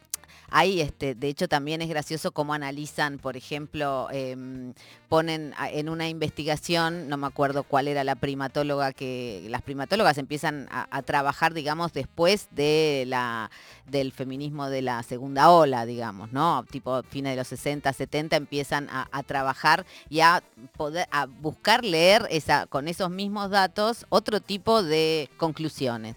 Entonces hay una que hace un estudio eh, que habla de la madre, mm, este, ¿cómo es? Malabarista, ¿no? Entonces ya dentro de las dentro de las primates. Eh, hay otra que habla de La, las madre malabarista. la madre La que tiene malabarista trabajos. Claro, exactamente. La madre malabarista es la que tiene tres trabajos, la que se preocupa por la comunidad, o sea, tiene la jornada laboral afuera, la jornada laboral en casa, la jornada laboral en la comunidad. Bueno, eso hacían las monas, parece, ¿no? Con los críos colgados a la espalda, pero bueno, es, es su, ma- su manera de leerlo y es muy interesante cómo se construyen las narrativas también feministas y ahí está Donna Haraway tironeando para, para, para develar, digamos, las, este, mm, no convertir todo en un giro lingüístico, porque los datos están, los monos existen, o sea, se los puede observar, pero este, hay eso, hay maneras de proyectar, digamos, tu propia experiencia sobre, sobre ese objeto científico. Eh, y lo de las madres malabaristas me pareció un, un hallazgo, porque sin duda... sí. Había una película muy famosa de Sigourney Weaver que hablaba de una primatóloga que se fue a meter y la mataron, pero no sé por qué. Este, Hay unos versos muy lindos de... Seguro que la mataron los negros. Está acá, eh, no me- no me- este, hay, que, hay que googlear, por favor, San Google, sálvanos de este bache. Eh, ¿Cómo se llama la primatóloga que No, no vamos a tener ni idea. O sea, es una... Es una Sí, es a quien encarnó Weaver. Bueno, pero no importa, está bien. Si no quieren googlear, no hay, no hay problema, no hay problema. No, hablando de los inicios de la, de la civilización, hay unos versos muy bonitos de, de Claudia Massín, que, de, de un poema de ella que dice, cuentan que se puede poner fecha al inicio de la civilización. Empezó con el primer hueso quebrado y soldado. Esa soldadura habla. Dice, tuvo que haber alguien que cuidara, que no dejara morir, alguien que hiciera por aquel que fue herido todas las cosas que él no podía, alguien que le proveyera el alimento y el agua. Así que ya había, había civilización con, con esas primates cuidando y soldando huesos seguramente. Seguramente, segura. Y, recolectando frutas a la vez, este, mientras ellos se, se preocupaban por la paternidad, porque parece también los, bueno, es, parte de eso. Si los, si los monos eran vegetarianos y no salían a cazar, entonces por lo menos tenían que proteger su paternidad. y por eso eh, peleaban, ¿no? Porque las ideas que construyen el género no son solamente en función de las tareas, sino en función de una dominancia, ¿no? De quién, de, de cómo se administra la violencia, y ahí es como es leída la, la masculinidad, o digamos, este, el macho como el superior, ¿no? Eh, se llama Diane, Fos Diane Fossey. Ajá. Gorilas en la niebla. Exactamente. Bueno, tiramos una peliculita para que se, se enternezcan. Ella igual es la- la- el nombre que di no es el nombre de la película, sino eh, la compañera. Claro. Que leía con los gorilas y que hacía todo eso. Claro, claro, Yo claro, dije la película que era Gorilas en la niebla. Exacto.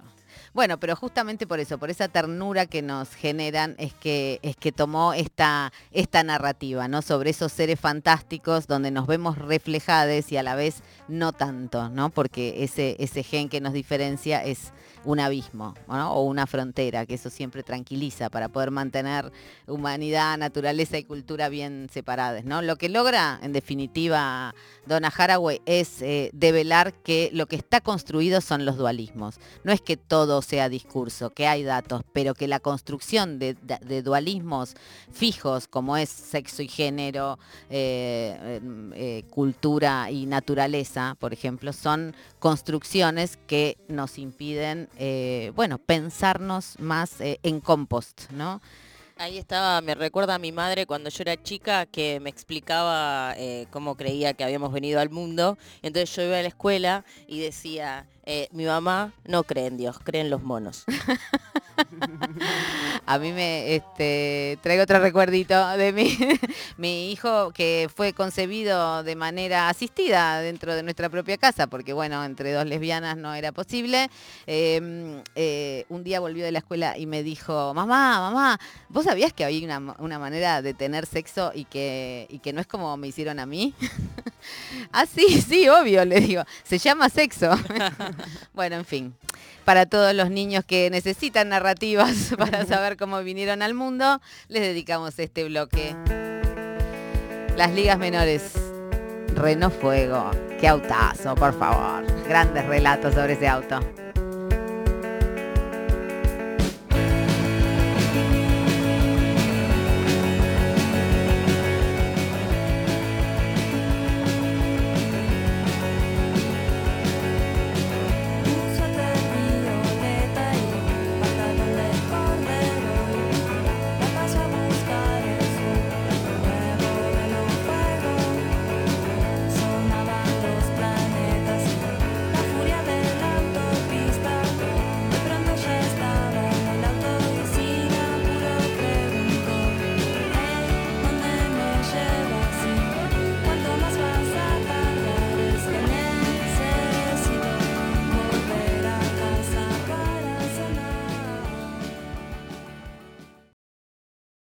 Se entiende, te están cagando. Si es demasiado fácil, quizás también. Economía con Camila Barón.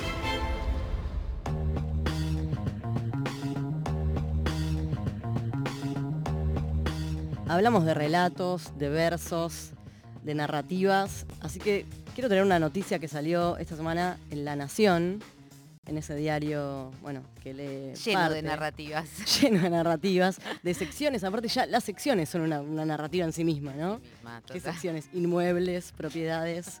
Bueno, esta es una noticia que salió en la sección justamente propiedades. Acá. eh, y que se titulaba Momiun, la nueva forma de vida en las grandes ciudades, de moda por los altos alquileres. Ajá. Momiun es una palabra compuesta por mam, mamá, y commune, comunidad. ¿no? Entonces, esta, esta nueva moda de... Eso de- era como los alquileres de. Ahora se ponen de moda los departamentos de. los 10 metros tiny, claro, exacto, Tiny, sí. exactamente. Es como, es un, un parecido al, al que te venden el tiny house, ¿no? Sí. Las casitas pequeñas, el departamento de 10 metros cuadrados. Bueno, ahora parece que está de moda cohabitar entre madres. eh, es algo muy cool, ¿no? Eh, para, para enfrentar el alza de los alquileres. Así que La Nación traía esta, esta noticia. Y para diseccionarla, bueno, ¿cuál es el dato, cuál es el relato, cuál es el dato que se elige, cuál es el dato que se omite, ¿no? Acá aparece la suba de los alquileres como algo que cae del cielo. digamos, ¿no? Sí, no se sabe bien por qué aumentaron los alquileres, pero bueno, las mujeres...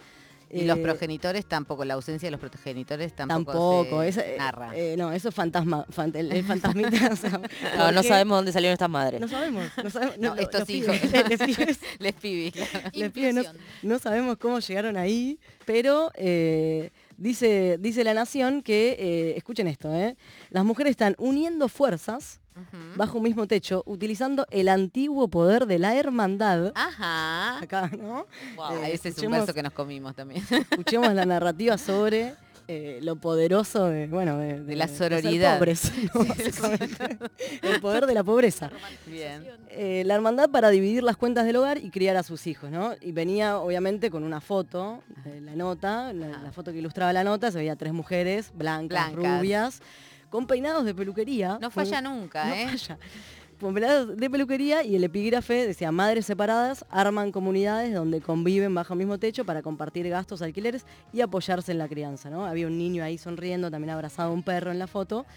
Y esto eh, narra La Nación que está sucediendo en, en Estados Unidos, ¿no? Ah, eso te iba a decir. porque ¿Dónde la está? noticia- Yo quería saber dónde está la fuente. Porque, porque la noticia, bueno, no, no sé si importa tanto a la nación lo que pasa en el barrio del Abasto, en el barrio de Almagro, ahí cerquita. Casa donde- Pringles, claro, digamos, por donde fueron desalojadas. Al mismo momento que se estaba publicando esta noticia sobre la moda, ¿no? La, la- la moda del momiún, estaban desalojando una casa comunitaria donde eh, muchas compañeras estaban rebuscándose para criar también a, sus hijos en, en- como en otros formatos. Bueno, pero eso a la nación no, no le estaba importando mucho. Mira, te voy a dar un dato que, eh, ¿cómo se llama? Mamiún. Momiún. Momiún, sí, me mom, cuesta como- muchísimo. sí, sí, yo no sé si lo estoy diciendo. ¿Dónde está la Mom. Mamiún.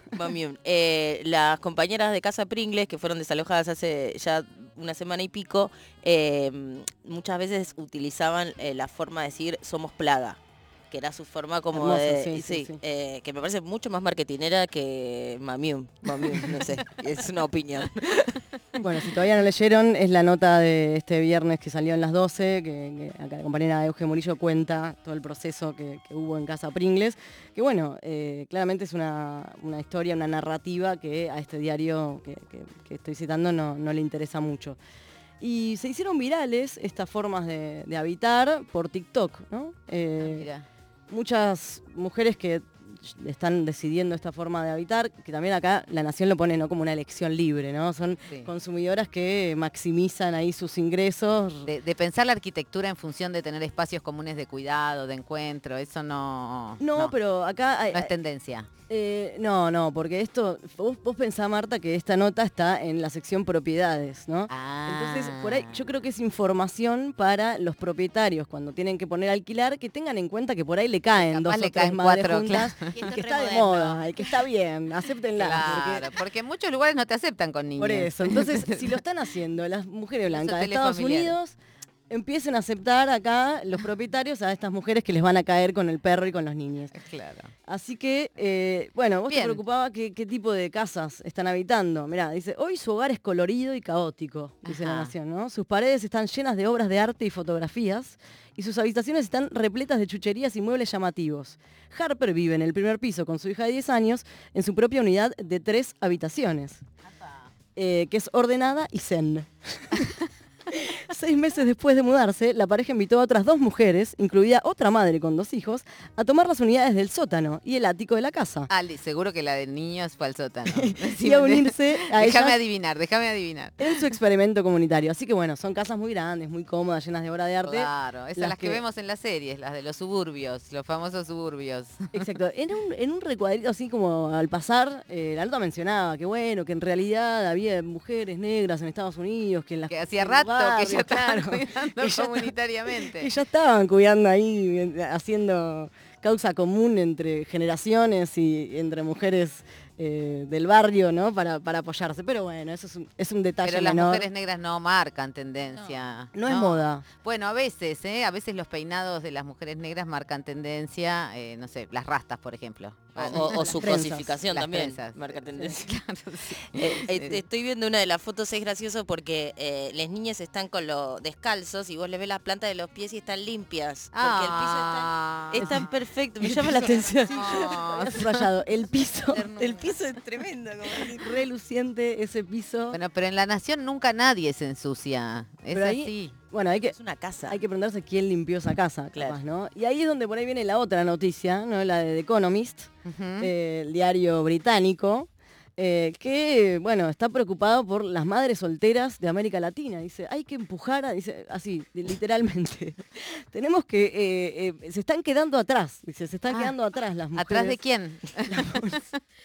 Y están llegando tarde a limpiar los pisos, Marta. Nunca habla de los hombres abandónicos, papitos corazones, a nada. limpiar los pisos de las momiun que necesitan ahí. Entonces, The Economist está ahí haciendo causa común con las momiun, parece. Sí. y propone que, bueno, que las mujeres solteras de América Latina tienen que ingresar a la fuerza laboral, ¿no? Así. Ajá. Y también en, en el, en el mismo, en el mismo suplemento, The Economist decía que qué pasa con la productividad de los trabajadores latinoamericanos. Están muy vagos. decía, ¿no? Ah, claro, porque nadie les limpia, porque las mujeres se quedan atrás o se, se van de las casas. ¿Quién les limpia, les cocina y les plancha Dice- la camisa? The Economist dice, una tierra de trabajadores frustrados. ¿Por qué los trabajadores latinoamericanos son tan son- sorprendentemente improductivos? Ajá. Publicó Ajá. el diario británico. Y culpan a la educación eh, y a una gran economía sumergida, ¿no? Como el, el- Alta el- xenofobia igual. Como- eh, ¿Usted dice? no, no, sí, una cosa que me pasó. pero por favor, el, diario más, más prestigioso y reconocido, no, no hable así. Lávese la boca, por favor. Se, se me, se me vienen a la cabeza un montón de versos que nos comimos en el último tiempo. Uno de los grandes versos que tiene que ver con eso que nos está contando son los, eh, ¿se acuerdan de los microcréditos?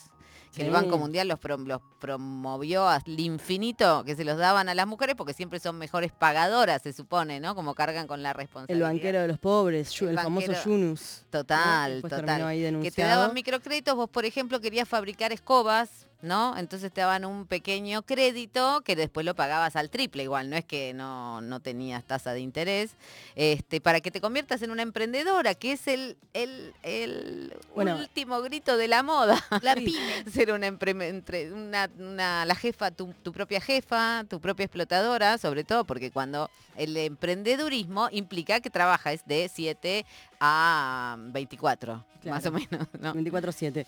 Eh, no, y, y- y ya que hablamos de la comunidad y, y- y otras formas de evitar, eh, la gente que instaló los microcréditos se dedicó a estudiar muy bien los lazos comunitarios y Claro. justamente lo que hacían era que se presten, o sea, había un, un- un sistema de, de- de préstamo ligado a eh, tu compromiso comunitario. Entonces terminaban también disolviendo eh, los lazos comunitarios como buscados, ¿no? Porque, bueno, el crédito que no se pudo pagar destruye la confianza con el, con Sí. el vecino y la vecina y generaron unos cabos, eh, va, digamos, un- un- eso, un... Sí, sí, a, la, a la ruptura de- búsqueda de la ruptura del lazo social.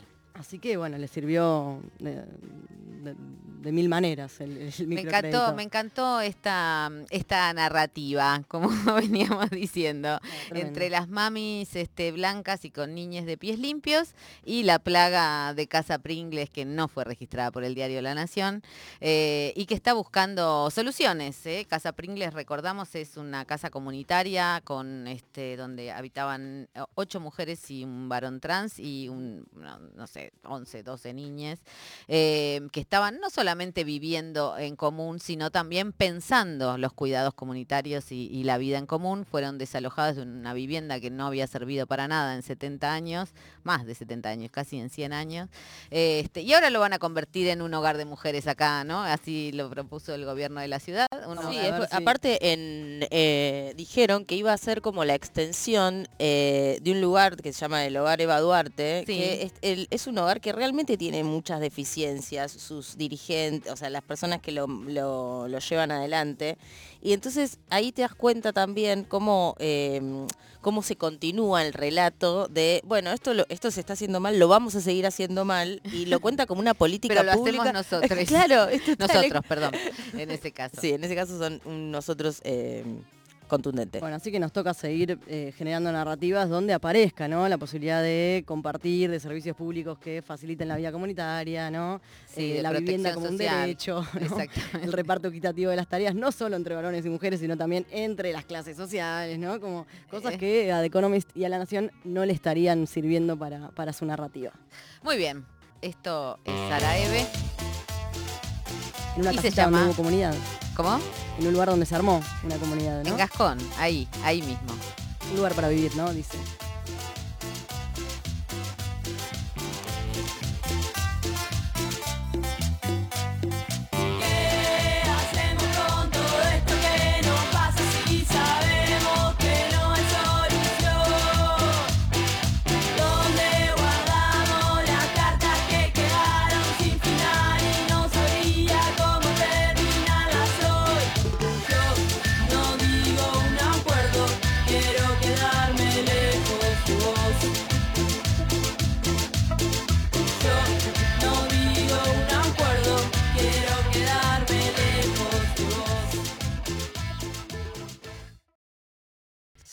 Escucha una comunidad disidente en permanente construcción.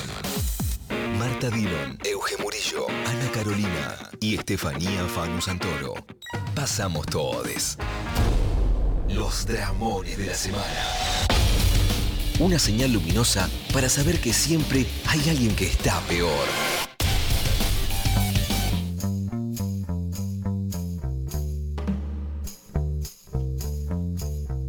Bueno, esta es mi parte que justifica por qué yo estoy supliendo el cupo de Ana Carolina.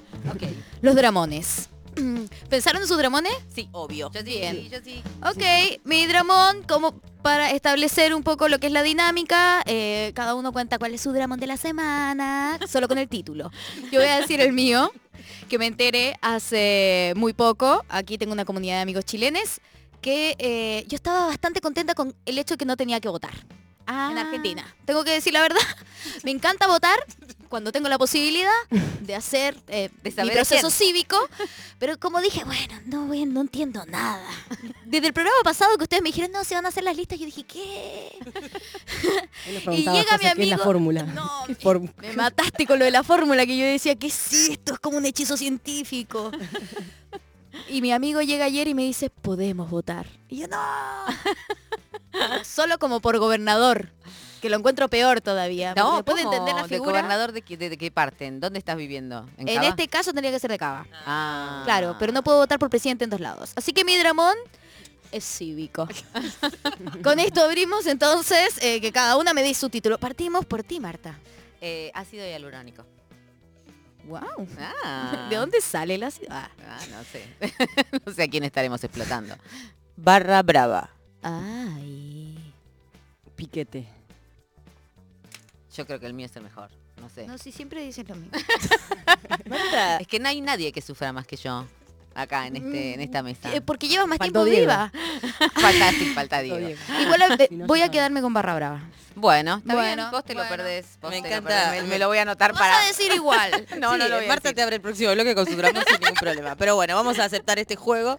Eh, resulta que eh, hacía mucho tiempo que no me pasaba, que no tenía una excitación profunda eh, con algún producto de entretenimiento televisivo. Ajá. Eh, me pasaba esta, esta sin ganas, estaba, tenía seca eh, la parte de las hormonas que... eh, Las hormonas no se mojan. es una este dramón va mal. Dije, Este dramón dije, no va. eh, Euge estaba haciendo un verso, ¿viste? Estaba tratando de crear poesía porque dijiste que, te- que preferías la poesía al... Bueno, poesía, poesía, no Bueno, todo es Continúa con tu relato. Prefiere. Continúo. La cuestión es que el viernes a la noche, eh, después de enterarme de que Massa y mm, Agustín eran eh, la fórmula para eh, de la Unión por la Patria, me puse a mirar la serie Barra Brava. Y no la pude soltar. Es una serie que la estrenaron estas, la semana pasada en Prime y Sí. es sobre eh, barras bravas, que es toda una cuestión que ya te vamos a explicar en algún momento. ¿Cómo no vas a ver? ¿Cómo no vas a ver si estuvo el Colo Colo acá, tuvo la Sí, barra brava hace exacto. cuánto? Bueno, pero bueno, tiene, tiene como una característica que a mí me gusta mucho, me gusta mucho leer sobre las barras bravas y toda la interna que ¿Y el sucede drama? en el fútbol. El drama es que no dormí. o sea, me la, Ah, me la a vi, viernes. Me la vi entera, no, no salí a bailar, me invitó un montón de invitaciones a citas que no fui, solo por quedarme mirando eh, una serie que se llama que está Ahora le dicen O sea, el drama es como tu apego ansioso a la televisión. Claro, ¿tenés algún problema con No, eso? no, no. Ah. O sea, la violencia. ¿Esto documental? Eh, es ficción, es ficción y eh, bastante violenta es. Es eh, mucho tiro, bueno, imagínense, ¿no? Eh, Bueno, en fin, O sea- igual no me, no, me, no me estaría calificando de drama. Ah, ¿Quieres contar tu drama? No, no, lo da. quiero contar. No, No, lo quiero pero- pero- contar. pero- me lo voy a ¿pero por guardar. qué? Me lo voy a guardar para mí. ¿De dónde Eh, sale el ácido hialurónico, Marta? No sé de dónde sale, pero yo me lo tenía que poner en las partes y no voy a decir nada más. Ay, ¿Saben no. qué? Se lo van a perder. No. ¿Cuáles son las partes? Las partes íntimas. Ah, ¿se puede poner? En, ¿Te le vas a poner en la- Obvio. Ah, no sabía. Mirá. Obvio, sí, sí, sí, sí. Quiero Y- decirles, lo- les voy a decir una sola cosa. No se pongan aceite de coco. ¿eh? No se pongan aceite de coco porque no cualquier aceite sirve para la lubricación. ¿sí? Bueno, dicho esto, no les voy a Estuviste experimentando un montón. Alto el ese. Bien, nos vamos a ir ahora sí con cumbia, no, con Sara Eve, porque antes nos fuimos con cumbia queer y estaba mal. Gascón es de cumbia queer. Y ahora Sara Eve con asado de paso. No eres marinero, todos saben bien que es por dinero. Un asado de paso, tomo sodeado. Me paso, termino borracha. Yo tengo buena suerte y mala racha. De un asado de paso, tomo sodeado. Me paso y termino borracha. Yo seré un cachivache y vos sos pura facha. Esto es lo que hay para decir, directo de Gascón que sabe que esto es resistir contra el desalojo y la fuerza de la polis. De todo para todos, que esto es para compartir. Dice así, supe construir un lugar donde vivir, así que nadie me va a convencer de que me tengo que ir. No me voy a ir, esta es mi casa. Vení, pasa, miremos desde la terraza. Cuando te miro todo, todo se me pasa. No hay nada contra la fuerza de nuestra raza. Yo te convido si te falta, a mí me sobra mucha grasa. Nuevo horizonte, mamá, mamá, pasa. Pasamos Todes, un programa lesbiano no excepcional.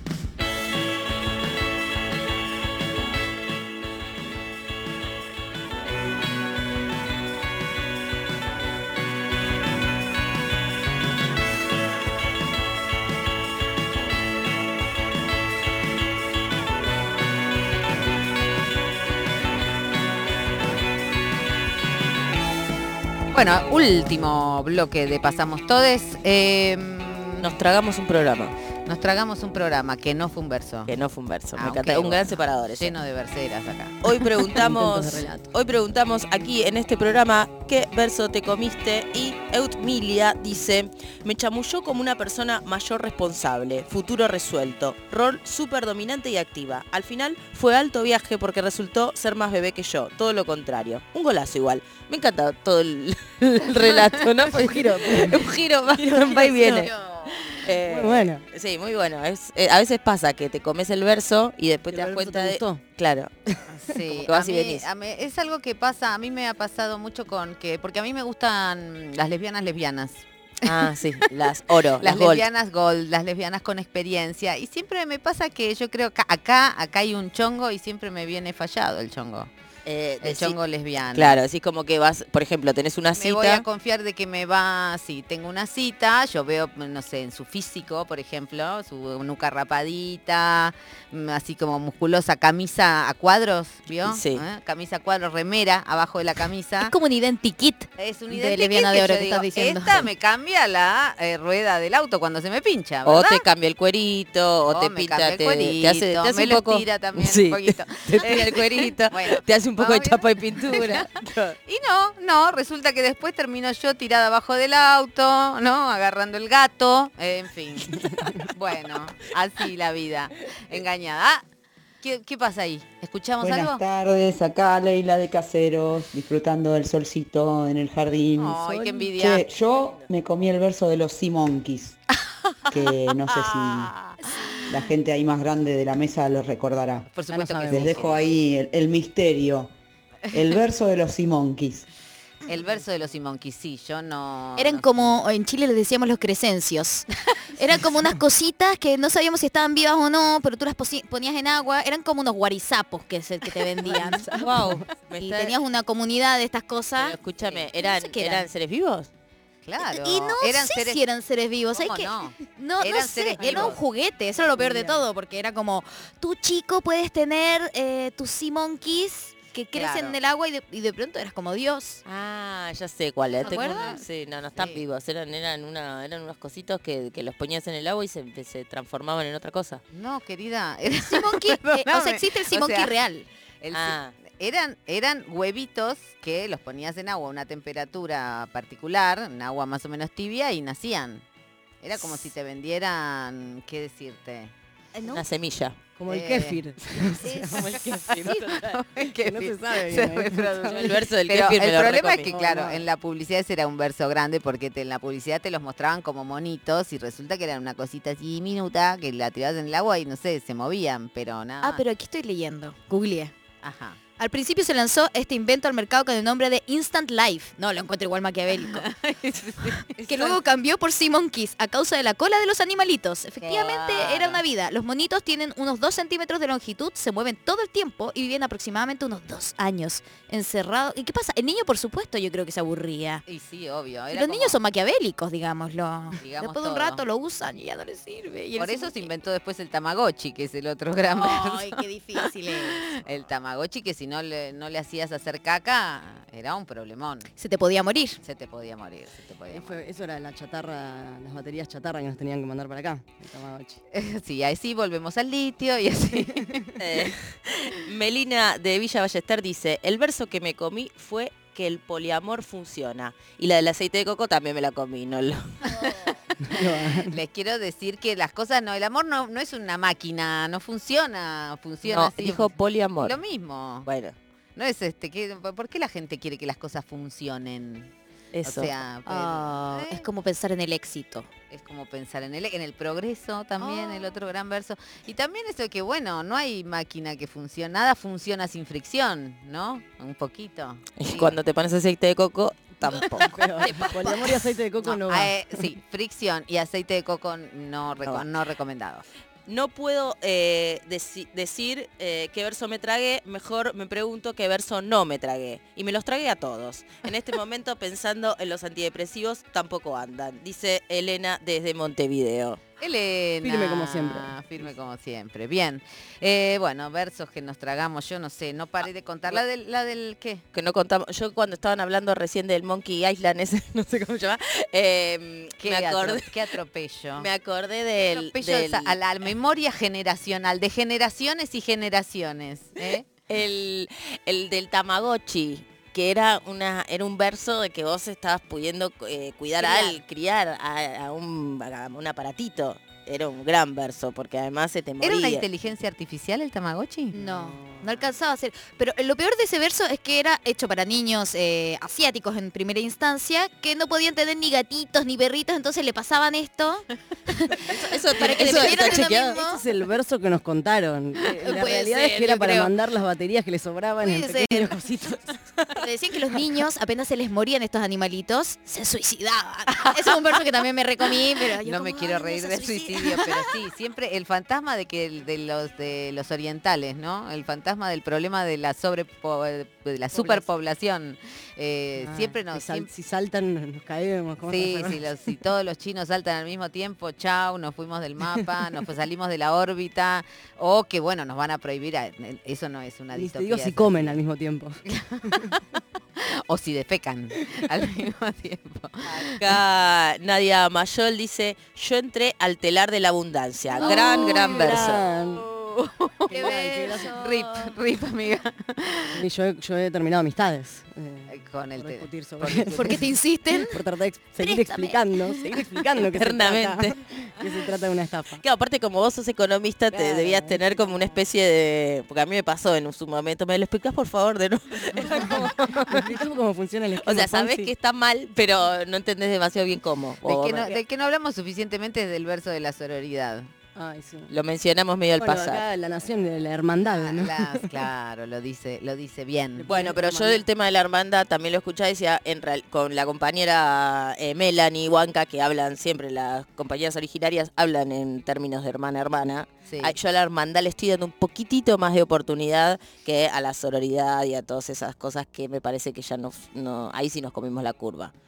Igual es, Es la, es misma, es la misma base en un punto. Se lo respeto más a las compañeras Por originarias. supuesto, se los respetamos a las compañeras originarias, de todas maneras. Bueno, esto ha sido todo por hoy. Eh, esto ha sido Pasamos Todes. No sé si sabían. Estamos acá con Cami Barón, que nos regaló una columna muy hermosa entre las distancias entre la nación y, no sé, este, Casa Pringles, la nación con Z. Eh, Euge Murillo, que nos habló de su total ignorancia sobre los Simonkeys. Este, eh, José Nast y su drama cívico. Que, bueno, Bueno. después te hacemos un mapa.